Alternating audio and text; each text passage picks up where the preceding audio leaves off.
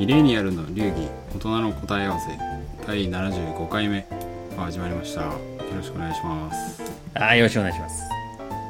だいぶお久しぶりですけど。あー本当にね。はまあいろいろ。い本当にちょっと飽きましたけど。は繁忙な時期を乗り越えて。いいやーそう。まあね暇よりは忙しい方まあが幸せ,、そうです幸せなのかなと思えば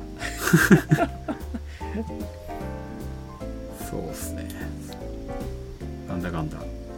飽きましたがまだやってますってこと生きてるんでね、はい。はい。やれる時にはちょっとずつ進めていきましょうと。でそうですね。でもなんかあれですね。最近結構趣味的なことが多かまあなんか緩い感じでやってるあことが多かったですすけど、うん。まあ今回もゆゆるくいこうかなみたい久々だとね。なそうですね、そっちがやりやすい。はい。まあまあミレ流的な感じでいいかなっていう気はしてます。まあいろいろ多分話したいことはまあいろいろあるんですけど、まあ、今日はちょっと私が最近見た映画にちなんだ話をあできたらいよろしくお願いします。いと思ってるんですけどなんかあんま最近映画館に行って映画を見ることがなかったんですけど、うんうん。ちょっとなんか気になってた映画があって。うんうん。あのこの収録の時点ではまだやってると思うんですけど「あのグランツーリスモ」っていう。気になってます。私も気になっております。あそうですか。見てないけど。まあ若干時計好きとして気になってたっていうのもちょっとあって。えースポンサー。スポンサーそうですね。結構ロレックスとかが あレースってスポンサー。レース自体は私そんな、まあ、スポーツ好きですけどレーシングスポーツあんま見たこと実はあんまなくて。うんうんでもまあその映画自体のななんていうんですかあのキャッチフレーズ的なやつがの実話に基づいてるっていうのと。そうですよねあの映画ね。そうなんですよ。でまああとはなんか何でしたっけえっ、とそれこそグランツーリスモっていうゲームをやっていた少年が本物のレーシングうんにチャレンジして本当にレーサーになるみたいな。凄まじいですよね。凄まじいっす。もうそれだけでちょっと見たくなっちゃって。うんうん。でなんかまあ見に行ったんですよね。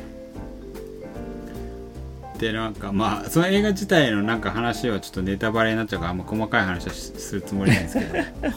僕も見てない。うんそうっすよね。でなんかもうちょっと気になったのがそのどうやってなったんだみたいなところじゃないですか、ね、ゲームから。ゲームでレースゲームをやってた少年が本物のレーサーになっていく本物レーサーになる普通に考えるとちょっとにわかには信じがたいですよ。信じがたいですね。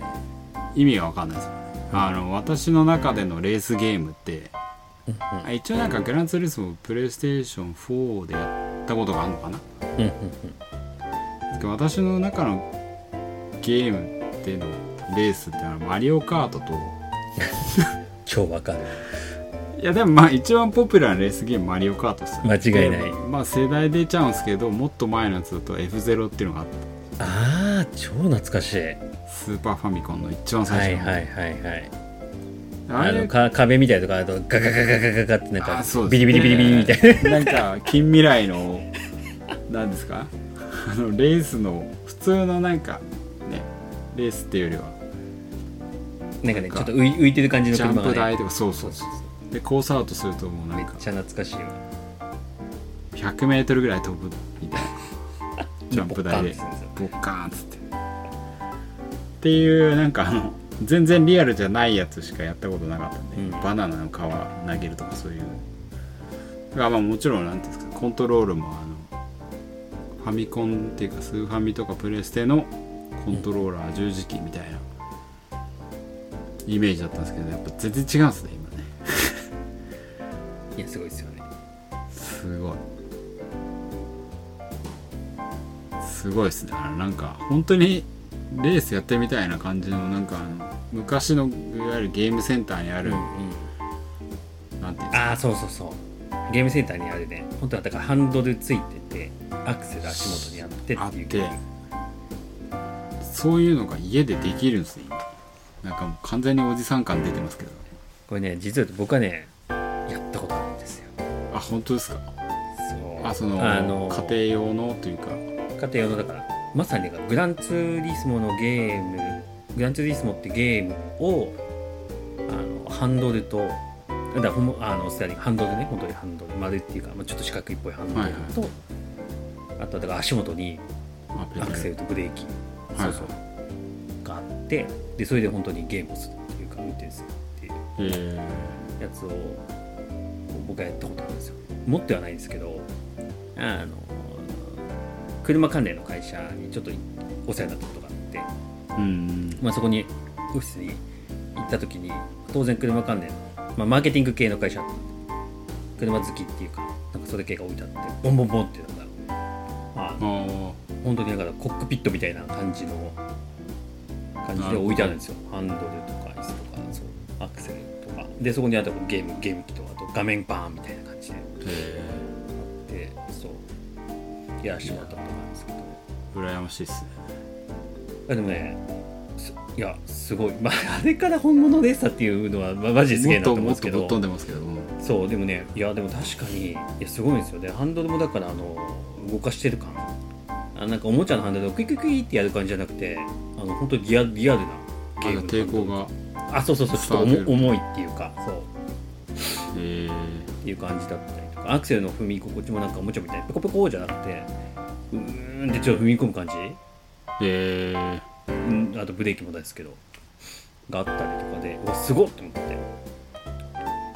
それが家でできちゃうんですもんねまあ買えば。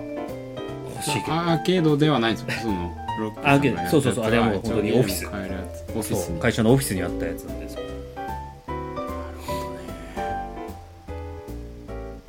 すごい。欲しいなと。ちょっと思いましたけど。私もちょっとやってみたいなって思っちゃいましたね。その後なんか結構その YouTuber 海外の YouTuber とかセットアップしてるのを見たりとかして。うんあの日本でいうと所ジョージさんとか。やってるの見てまあなんか、まあ、あの人はね何でも楽しんでやってるんでいつも楽しそうだなと思って見てますけど。いやちょっとやってみたくなりましたねさすがに。いやそういやいいんです。よあ面白いです。いやリアルですよね。で本当に車運転してる感うん。はあの感じ家の中でも感じられるっていうのはいやすごいなっていうのをちょっと感じた記憶ありますね。そうっすね。なんかまあこれ知らない人にとったらなんかイメージわかないと思うんですけどあれですよねなんか選べるんですもんね。あのそのハンドル丸いハンドル自体と、ハンドルを固定するっていうかなんかハンドルのなんかこう操作感を演出してくれるみたいなボックスみたいなのがうんうん。なんかモーターがついててちょっモーとターがついてて。うん。トルクコントロールするやつと、うん。あとはなんかあれかペダルとあそうそうそうペダルペダル。あそのアクセルブレーキみたいでなんか物によってはなんかあれですよねシフトチェンジ？ねシフトチェンジのスティックがついてたりとか。ありますよね。それだけもね。あと全体のこのコックピット感を出すためのシートみたいのが売ってるんですよね。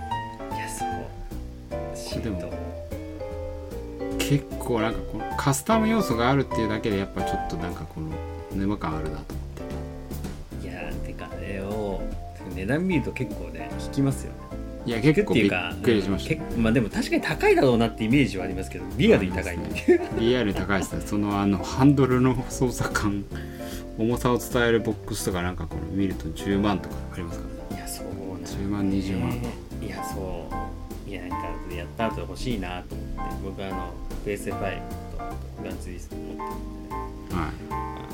欲しいなって気持ちにはなってるんですけど値段見て。ねセセットで売ってるやつでもなんか10万とかで見るとちょっとなかなかけしあ PS5 より高いじゃんみたいな。そうですね。プレステ5の倍少なくともみたいな。あれどうしようかなみたいな。決心つかず。いやーでもなんか前もちょっとなんかあのゲーミング PC みたいな話で、うん知らない世界が何十億人うん。知らない世界が広がってるって話しましたけどなんかすごいですね。やっぱこのシミュレーションゲームの裏世界のね。の世界、うん。それ映画でも言ってましたけどその8000万人ぐらいがググランツーリスモのプレイヤーでいると。シミュレーサーっていう。うんうん。シムレーサーか。すげえなと思って日本の3分の2ぐらいのレーサーがい 確かてに。人数結構いかれてますよね。確かに。そっからだったらまあそのね実際のレースで戦えるやつが出てくる可能性はうんあるんだなって思ったんですけど。そっか8000万人いるんですか？8000万って言ってました。まあねだからまあすごいなと思ったのがそのまあゲーム会社のゲームグランツーリスモ自体は日本じゃないですか。作ったの、でもやっぱそのいろんなレースのレースコースとか車のこの微妙なセットアップとか全部めちゃめちゃスキャンして作ってて、うんうんそれをいかにリアルにゲームに落とし込むかみたいなうん。こだわりのところはやっぱ日本人すげえんだなとかちょっと 思いながら見てましたけど。いや難しいもんだって普通にグランツーリスモリリアルな感じがして適当になんかあのあのなんだっけマリカーみたいにアクセルアクセル全開でぶっ放しまがからドリフトしまくってっていう。確かにそういう感じあのああいう運う転ね全然対できないんでちゃんとブレーキングしながらもう曲がりきれないし。そうですよね。多分我々がまあだからもうだからリアルに超よくできてるんだと昔死にそうになったあのモテギの チャリで爆走した自モテギ転自転車のレース場とかも多分実際のリアルなこう走ると高低差すごいですもんね。あーあれほんとやばいですよね。ちょっとグランツーリスモでやってみようかな。でもあれのそれこそコースのなんかこうデコデコボコというか、そういうのもすごいね成功に作られてますしだどこ走った方がいいとかねちゃんと。そうですね。こういうとこ走っちゃうとやっぱりこコース取り良くないとうんスピード乗らないとか、曲がりにくいとかっていうのもね。ういやそうだからあのなんだっけあのちゃんとしたコースだグランツーリスモプレイしててもちゃんとしたコースで走んないとやっぱ曲がりきれないんですよ。あ そう。ーすごいっすねなんか。むっちいなと思いながらまああのよくできてるなって返しもしつつ。うん。なんか可能性を感じましたねだからねいろんな意味で。うんまあ日本ゲーム作った日本もまあだいぶ前からあるゲームなんであれですけど日本のこういうところはまだすげえんじゃねえかっていうのとコントローラーこんなすごいことになってるのかみたいなとかああそうね。このシミュレーションとリアルっていうつなぐつながったわけじゃないですか。そのいやすごいだからねシミュレーションで極めてその極めたあの技術とか能力を持って本物のレーサーになれるうっていうん。か可能性をね示すって。いやすごいなゲームとしシミュレーションの世界の奥深さかつ、ね、作り込み。うん。現実ほぼだから現実世界とリアルイコールっていう、いやそうですよね。ね、レベルで作ってるってことですもんね。なんで結構なんか話飛びますけど結構この映画を見てうん。それこそコンピューターとかピューターっていう言葉がダサいですけどなんか。今後のなんか近未来いろいろ可能性あるんじゃないかなみたいな。ちょっと思ったりしたんですよね。なんかうん例えばまあなんかすげえ簡単なところで言うとうん。うんその高齢者のってなんか免許返納みたいなのあるじゃないですか、でなんか私の義理の父も結構好きなんですよ。車自体あ運転もうんでやっぱそれをでもどっかでは絶対返納しなきゃいけないけどそれ取り上げちゃうとやっぱ生きがいみたいなのなくなっちゃう。確かに。じゃないですかうん。でも逆にねシミュレーションの世界だったら結構リアルな感覚もありつつ安全っていう。それいいっすよ普通に あの返納返納おめでとう記念でグランツーリスモそう。一式プレゼントするみたいな。車乗ってグランツーリスモそういや大人プレゼントっすね。かもしれないですうん。まあ、プレゼントっていうかまあ車売った代金なんで別に金は出てないかもしれない こういうのありますよってセットアップして。うんとかはねわかんないですけど。もっと言ったらもしかしたらなんか自動運転までのつなぎでなんかある程度そういううんうんなんか遠隔操作みたいなのできてもなんかありそうですけどね。技術あなるほどね。え何？じゃあえ例えばででバスの運転手の在宅勤務みたいな。あそうそうそうそう。全然なんかありそうじゃないですか。いやでもできますよね。だからもう同じ画面同じ道え全部シミュレート。でカメラでやったやつ全部つないそうそうそうそう。でまああのだからあれですよね。えーっと仮想現実みたいな。あそうです。VR みたいな感じで。そうそう。あそうそうそう世界で、えーと対応する。まあでもそうですよね。なんかそ画面見ながら操作してるのと一緒ですもん。ドローンをあカメラドローンにつないだカメラをベースに操作してるのと、まあ、言うなれば同じですよね、完全な自動だとやっぱなんかまだ危ないじゃないですか。うでかといってじゃあ完全なその VR でも危ないんでそのなんか両方を組み合わせてさらになんん、か人人不足問題を解決するみたいうんうんよりよ要はなんかその処理速度がリアルタイムになれば安全性は上がる気はしてるし。うん確かに。まあそれこそがね 5G の世界ってもともと今でこそなんかあの 4G5G あの携帯あの通信、はいはい。あんま騒がれなくなっちゃいましたけど 5G が出ることによって多分あの通信速度と量,、うん。量が増えるからね。出始めとか、ね、あれがそうそう 5G だって言った時は結構ざわざわいろいろできること増えちゃうじゃんみたいな。うん。ねあの議論されてましたからね。なんかすげえ立ち消えてるけど最近。確かにあんま聞かないですね。一時期 6G とかの話まで出たのに。いやーなんかこのシミュレーションの世界すげえなという。と同時にちょっと欲しくなったっていうのと可能性をちょっと感じたっていうまあ車だけじゃなくてねなんかいろんなシミュレーションがあるし楽しさを仕事につながるかもしれないなみたいな、確かに。いやいやいや可能性はありますよね。結構。でも実際なんかね使えてるところもあるんですよね。シミュレーション積極的にいろんな場面でなんかあの訓練とか。ああまあそうですね。パイロットとかは結構うんうんうん実際あの、ね、飛行機飛ばせないから新米には、まあ、結構リスクがあるから。結構シミュレーターで何時間って練習するみたいなの聞いたことあります？ね新しい機種にするとかの時は。でもその可能性をもっと横に広げられる場所が意外とまだあるんじゃないか疑惑。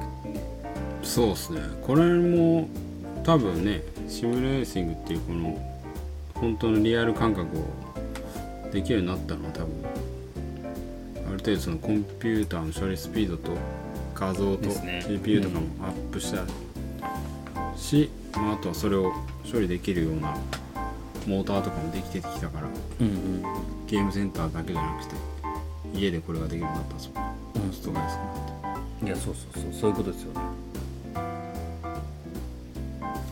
とりあえず欲しいな。とりあえずちょっととりあえず欲しいっすね。なんかどっかできるとこないのかああ試し？な試しに。あ確かに。あるんじゃないですか？なんかまあちょっと安めな感じのもあるんですけど。でもなんかしょぼいのだとなんかちょっとそうリアル感ないなんかなさそうなのが心配じゃない？スカスカうんちょっとねそうだから10万は出さなきゃいけないのかなとか思いつつ確かに。10万かと思うとなかなかポチれないっていうね。決心がつかないっていう。10万最低しますよね。このトルクとかもよくわかんないしいやなんかね安いのもね探すとあるんだけどもう絶対なんかあのレビューとか見るとダメだやめとけみたいな。うん。そうなんですよ。やっぱそうなっちゃう最低でもなんかこのハンドルをつけるやつに10万ぐらいかかる。いやーね。やっぱ 10, 10万がもうダメ欲しいな。そうっすよね。なかなかちょっとまた違う沼が見えてきそうで怖いですけどでもねそのシミュレーションの世界もうん。奥深いですね。まあ改めてでもまたゲーム人口っていうのビビるっていうのもいやーもうなんか本当ですよ。なんか普通に暮らしてるとそこが見えないんですけど。もねのすごい市場がねやっぱね広がってるんですね。メタバースとかもなんか最近聞かない気がするけど。ちょっと落ち着いてきちゃいましたよねね。はい。なんか、うん、メタバースっていうとあれですけどゲームって考えると結構な広がりがあるんだなと。思っていやそうですよね。みんなゲームやってんのもんなって。あれみたいなこんなおっさんでもゲームたまにや あまあそうですね。なんかやっちゃうぐらいだから。やっちゃいますよね。そう。そういうんだよやっぱゲームって。すごいですね。うん凄まじいススマホとかなんかプレイステーションぐらいしか知らないですけどこんなにすげえやつが広がってると、その先の可能性をちょっと感じたんで。いいかなって。まあまずはあれですかね。もしかしたら免許返納したら ちょっとこういうのがありますよっつって。うん。進めてちょっとやらせてくださいっつって。いいのお父さんには自分も自分もちょっとやる。お疲れ様でしたつって。ぜひこれやってくだこさい。れいいっすよっつって。首都高走れますよ。あそう首都高走れますからね。リアルにね。いや本当にうん首都高が本当一番、うん、運転してて楽しいんじゃないですか 安全にできるんで、まあ、確かにこれはちょっと進めていきたいなと思っておりますけども。まああの復帰っていうかしばらく空いた第1回目はまあこんな感じで、じゃあ最近気になった。こと、はい。何かしらちょっと感じたこと、そうですね雑感的な感じですけど。大事にしてきてですよね。気づきはあそうですね。気づきは、はい、次につながります。好奇心を持ち続けていきさいいきましょうっていうことで。僕も最近見た映画スラムダンク見ただけなんで。あそうですか。単純に面白かったってなるほど。じゃあ私も気になったやつは見ていくように。そうしたいと思います。気づきがあると思って。やっぱ出ていかないとということでまあ、はいこんな感じになりましたけどまあ皆さんの人生が少しでもシャレオツだったら幸いですということではい、また次、まあ、できるだけ早くできたらいいなと思ってますんで。そうですね。あの、はい。一応落ち着いてきてるんで。はい。できるだけ。また短期で。次回も楽しみに。はい。よろしくお願いします。どうもどうも。どうも